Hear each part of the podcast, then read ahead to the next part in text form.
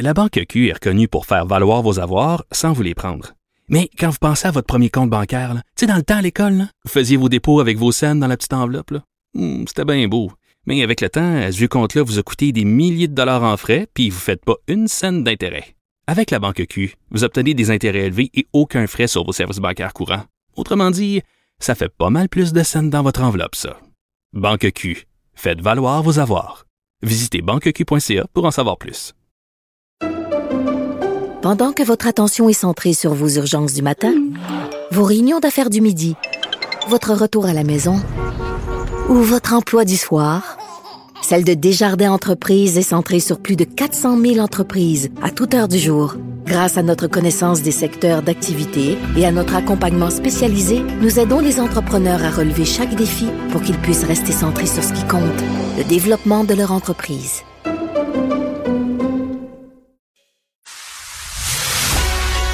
Il manie l'idée, la réflexion, la persuasion, le silence.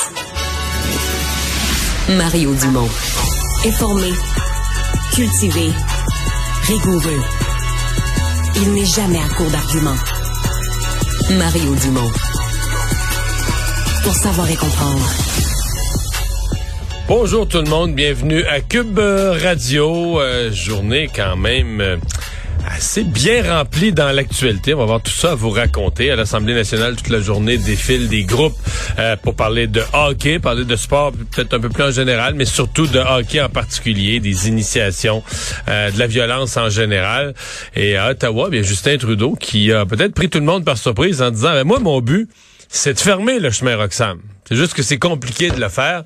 Alors, révélation, déclaration de M. Trudeau. Et tout de suite, on va rejoindre l'équipe de 100% Nouvelles. 15h30, c'est le moment d'aller retrouver notre collègue Mario Dumont. Bon après-midi, Bonjour. Mario.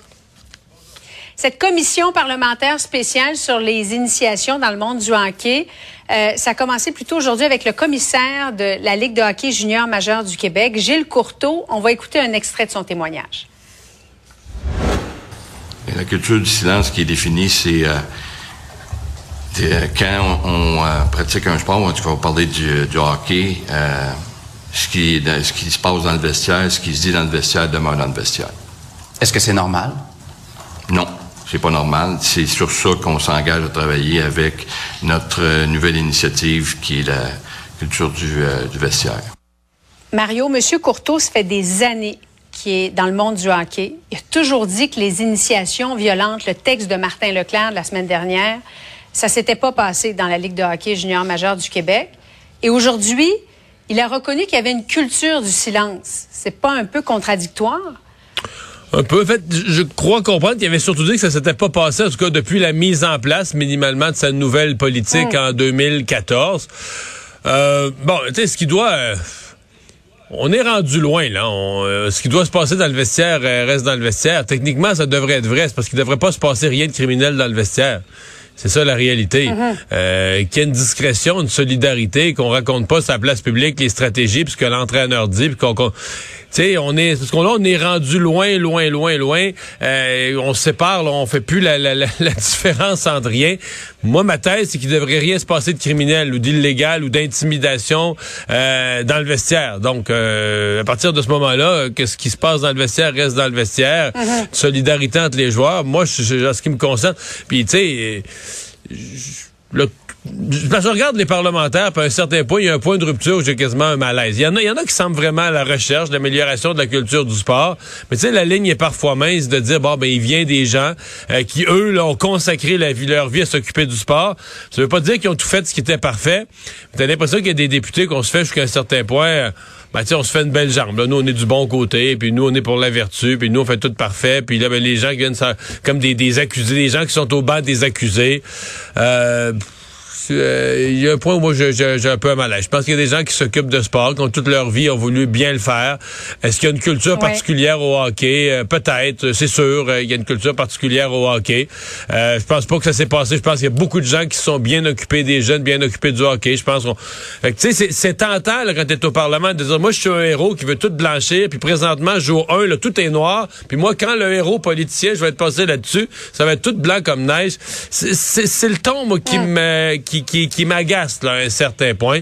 Euh, J'en vois d'autres qui sont plus dans la recherche de dire, OK, il faut mettre en place les bons mécanismes pour que quand des choses pas acceptables arrivent, être certain que les, les gens soient pas prisonniers d'une culture du silence, soient incapables de dénoncer. Ça, je le comprends bien.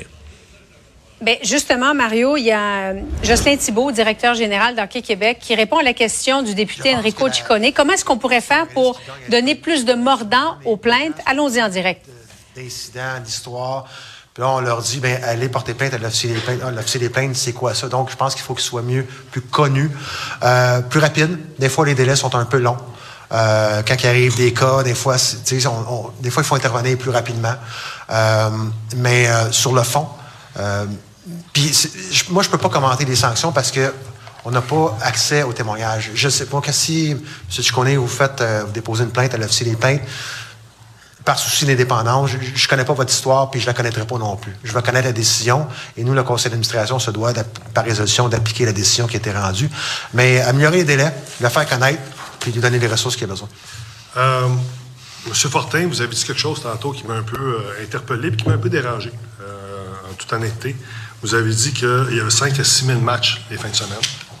Euh, qu'un ou deux incidents, c'est ça qui ternissait l'image du hockey. Euh, je vous dis simplement ceci, M. Fortin, c'est que c'est pas les incidents qui ternissent l'image du hockey, parce que personne n'est à l'abri d'un incident. Ce qui ternit l'image du hockey ou d'une organisation, euh, c'est comment on va réagir, comment on va répondre, comment on va gérer cet incident-là. Et la perception qu'on a ici au Québec, c'est que, un, on est toujours en retard, on travaille jamais en amont, puis c'est toujours bonbon comme sentence ou comme sanction. J'aimerais ça vous entendre là-dessus. Je, comprends très bien votre perception, puis je la respecte.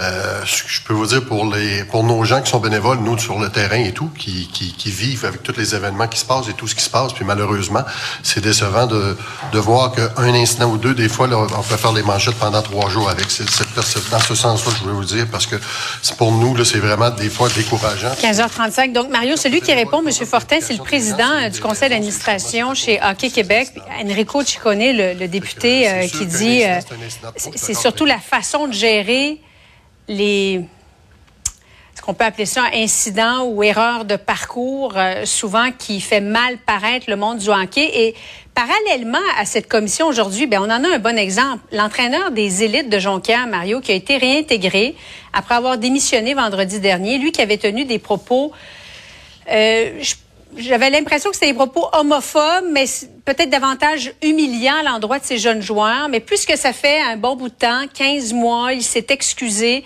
Il y a des parents, euh, des dirigeants de l'équipe, des élites qui ont demandé à ce qu'il soit réintégré. Ce qui a été fait, alors, est-ce qu'on lui donne une deuxième chance ou hmm. on essaie de passer un message? Selon hmm. toi, qu'est-ce qu'on aurait dû faire? Peu ou ce qui a été fait est bien finalement? Hmm. Je pense que c'est un peu compliqué ce dossier-là.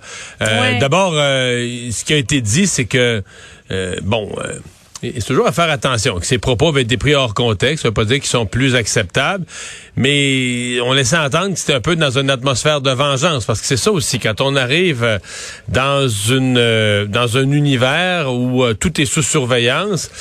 Quelqu'un qui veut se venger, exemple, dans le hockey, il faut qu'il choisisse des jeunes. Fait qu'ils partent avec 50 jeunes, puis il y en a 20 qui vont faire l'équipe. Fait que t'es sûr que sur le nombre, il y en a plusieurs qui vont être fâchés, là, qui vont trouver que tout est tout est inacceptable, le coach était pas bon. T'sais, les jeunes, ils pensaient jouer dans la Ligue nationale, puis là, il fait même pas l'équipe midget 3. Fait que là, ils se rendent compte. Donc, c'est, est-ce qu'on le fait par vengeance? C'est tout ça qu'il faut, euh, qu'il faut regarder. Euh, dans le cas de l'entraîneur, ils ont dit aussi qu'il avait suivi une formation d'une journée ou deux, quelque chose comme ça. Il avait euh, participé à une formation sur la façon de s'adresser aux jeunes. Par contre, sur la volonté de le réintégrer, ma compréhension cette année, c'est que c'était l'unanimité des joueurs et de leurs parents c'est là que je me dis, moi, je suis pas là, là mais ces parents-là, c'est tous des irresponsables que leurs jeunes reviennent chez eux en pleurant parce qu'ils se sont fait crier des noms, puis le coach est méchant, puis tout ça, puis tout le monde dit, on le veut. Maintenant, il faut faire un petit peu confiance. C'est pour ça que je, je, suis pas là, je l'ai pas vécu. J'ai vu ce matin les dirigeants, mm-hmm. euh, puis ils disent bon, ben, on répond à la demande, on le ramène. Euh, mais il y a quelque chose à nettoyer. Là. Il y a quelque chose à nettoyer dans le hockey. C'est comme si présentement, je pense que le passé est tellement lourd que tout le monde est ultra suspicieux. Euh, ça rend le travail. Parce qu'à un moment donné, M. Fortin qui parle, lui, c'est pas un employé, c'est un bénévole. Le président du qu'on a entendu, c'est le président du conseil d'administration. C'est comme le, reste, comme le porte-parole ultime au Québec, de Hockey Québec, de tous les bénévoles qui font du, bénévolat dans les arénas. Euh, ben, n'y en aura plus. Il n'y a plus personne qui va vouloir s'occuper de hockey aussi, s'il n'y a pas mm-hmm. un, équilibre. Donc oui, il faut attendre euh, un encadrement, des règles, puis tout ça. Mais il faut que ce soit encore possible de, de, de jouer puis d'avoir du, du, plaisir, puis que les jeunes. Donc non à l'intimidation, mais à un moment donné, il faut pas non plus que ça devienne euh, que ça devienne l'armée que de faire du sport la fin de semaine. Là. avoir du plaisir. Je pense que tu as mis le doigt vraiment sur euh, ce qui devrait être priorisé. Mario, le chemin Roxham, le premier ministre Justin Trudeau a réagi. Ça fait certainement suite à cette demande de Pierre Poilievre hier à peu près à cette heure-ci, où il donnait 30 jours à M. Trudeau pour fermer le chemin Roxham. On va écouter la réponse du premier ministre. Ce qu'on veut depuis plusieurs années, c'est de fermer le chemin Roxham. La question, c'est pas est-ce qu'on devrait le fermer. La question, c'est comment est-ce qu'on la ferme. Parce que mettre des barricades au chemin Roxham va tout simplement amener les gens à traverser ailleurs à travers les 600, 6000 kilomètres de frontières qu'on a avec les États-Unis. Ce dont on a besoin, c'est de renégocier l'entente des tiers pays sûrs pour s'assurer qu'on ferme au complet toute possibilité de traversée irrégulier. Et on est en train de travailler avec euh, sur ça avec les, les, Américains. Ça fait bien des mois, des années qu'on parle de ça et on, est en train de faire du progrès. Mario, as-tu l'impression que la pression euh, euh, mise par le premier ministre François Legault a réactivé un peu le dossier chez Justin Trudeau? En tout cas, euh, M. Trudeau parle aujourd'hui de ça comme si c'était. Euh, moi, j'ai toujours voulu fermer le chemin Roxham. Euh, d'après moi, Monsieur, Madame, tout le monde au Canada n'avait pas cette perception-là. En tout cas, moi, je l'avais pas. là, il dit ça comme si c'était une évidence, mais je pense pour beaucoup de gens, c'est comme la première fois qu'on l'entend dire clairement. Là, moi, mon but, c'est de fermer le chemin Roxham. Il a pas tort quand il dit qu'il faut éviter les solutions simplistes. C'est sûr que si la solution, uh-huh. c'était juste de mettre deux petits poteaux et une barricade au chemin Roxham, ferait longtemps que ça, c'est pas compliqué, ferait longtemps que ça s'est réglé. Là, c'est plus c'est plus complexe que ça. Il a raison là-dessus. Par contre, il dit lui-même, ça fait des mois et des années qu'on négocie avec les Américains. Quand il dit comme ça, on est tenté de dire ouais, ça négocie pas fort, ça négocie pas vite. Ça fait des mois et des années qu'on en parle avec les Américains et il y a rien qui a bougé, il y a rien qui semble s'être s'être conclu. Puis là, le président Biden vient le mois prochain. Fait que comprenons que la demande de François Legault, c'est que ce dossier-là soit mis en priorité dans les négociations Canada-États-Unis en vue de l'avenue du en, vue de l'avenue de M. Mm-hmm. Biden. Mario, merci beaucoup. Bon après-midi à toi. Au revoir. Salut.